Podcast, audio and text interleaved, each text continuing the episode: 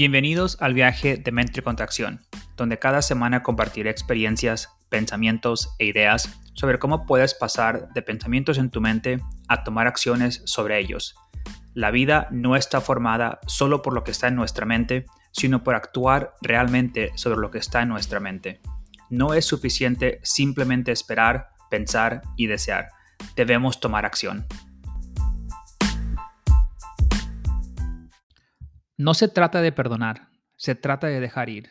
Eso es lo que te libera. He experimentado muchas cosas a lo largo de mi vida, muchas decepciones, tragedias, eventos que amenazaron mi vida, obstáculos, reveses e innumerables puñaladas por la espalda de personas que consideraba amigos e incluso mi propia familia, diablos, mi propio padre. Pero Incluso con todo esto, no me considero víctima de nada de eso, ni guardo rencor, ni siento la necesidad de perdonar a las personas que me hicieron mal para poder seguir siendo feliz o seguir viviendo mi vida.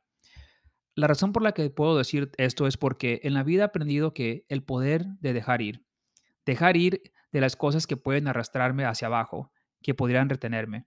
Así que para mí nunca se ha tratado de perdonar, ya que no siento que soy alguien especial el que debo perdonar. Pero para mí, siempre se ha tratado de la mierda pasa y aprender de esa mierda y seguir adelante y dejar de lado a las personas que causaron hacerme daño sin volver atrás.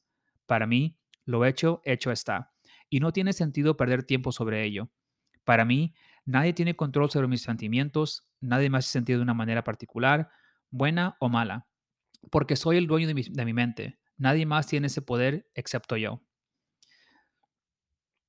Creo que muchas personas viven en ese patrón constante que es solo, es solo una trampa donde viven sus vidas en el pasado. Específicamente, viven sus vidas en el ¿por qué me pasó esto a mí? ¿Por qué me hizo esto? Si tan solo hubiera hecho, ¿por qué a mí? Y la lista sigue y sigue.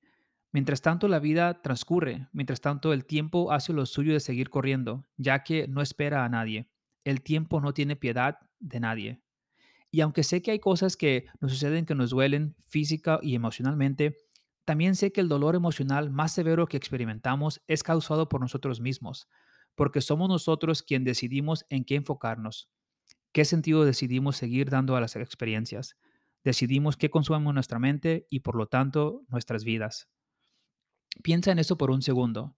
Cuando alguien te hace algo, no algo físico, pero digamos una traición de algún tipo, algo que tiene que ver con la acción de otra persona que interpretaste por tu mente consciente, no a través de tus sentidos físicos, sino más bien tu procesamiento del pensamiento y los sentimientos que adjuntaste a la situación. ¿Esa persona realmente te hizo algo? ¿Esa persona realmente entró en tu mente y reconfiguró la parte de tu cerebro que genera sentimientos? ¿O tú hiciste eso?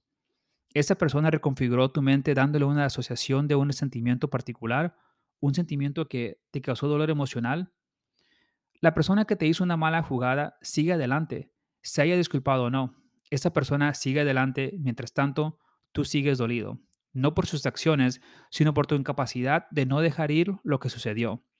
Porque nos han condicionado que para que alguien pueda salir de una experiencia negativa, debe haber algún tipo de cierre, explicación, algún tipo de perdón, algún tipo de reconciliación o qué tal la proverbial disculpa. Ahora, no estoy diciendo que uno deba disculparse, que uno no deba disculparse cuando hacemos algo mal, pero para mí una disculpa es más para reconocer que hice algo mal que buscar la absolución.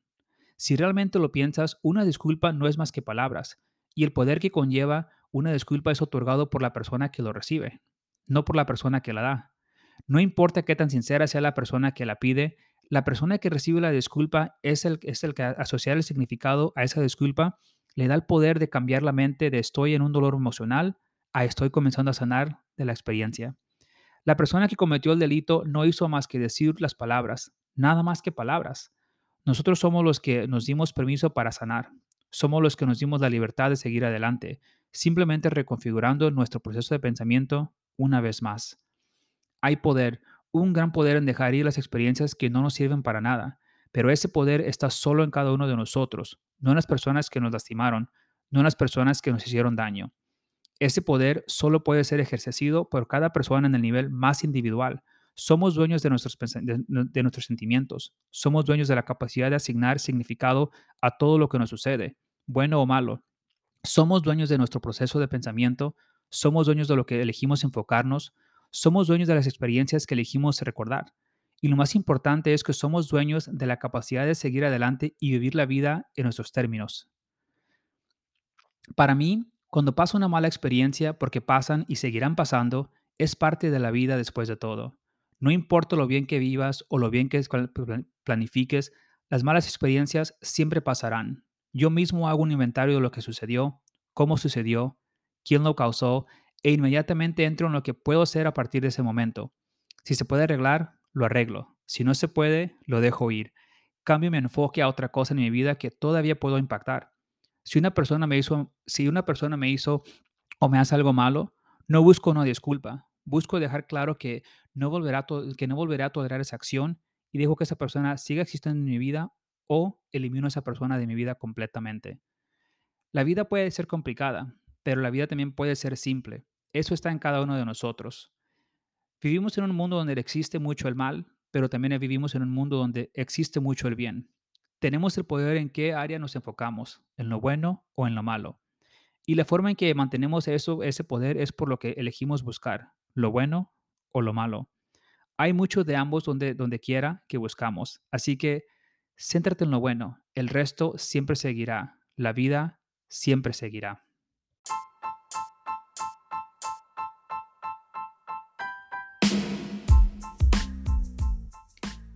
Suscríbete a mi blog, podcast o canal de YouTube para recibir notificaciones cuando se publique mi entrada semanal. Te prometo que nunca te decepcionaré. Gracias y hasta la próxima semana. Te invito a ser dueño de tus pensamientos, acciones, procesos, resultados y en última instancia de la historia de tu vida. Lo más importante es que te reto a que pases de tener solo pensamientos en tu mente a tomar acciones reales, ya que no pasa nada hasta que se toman las acciones sobre esos pensamientos.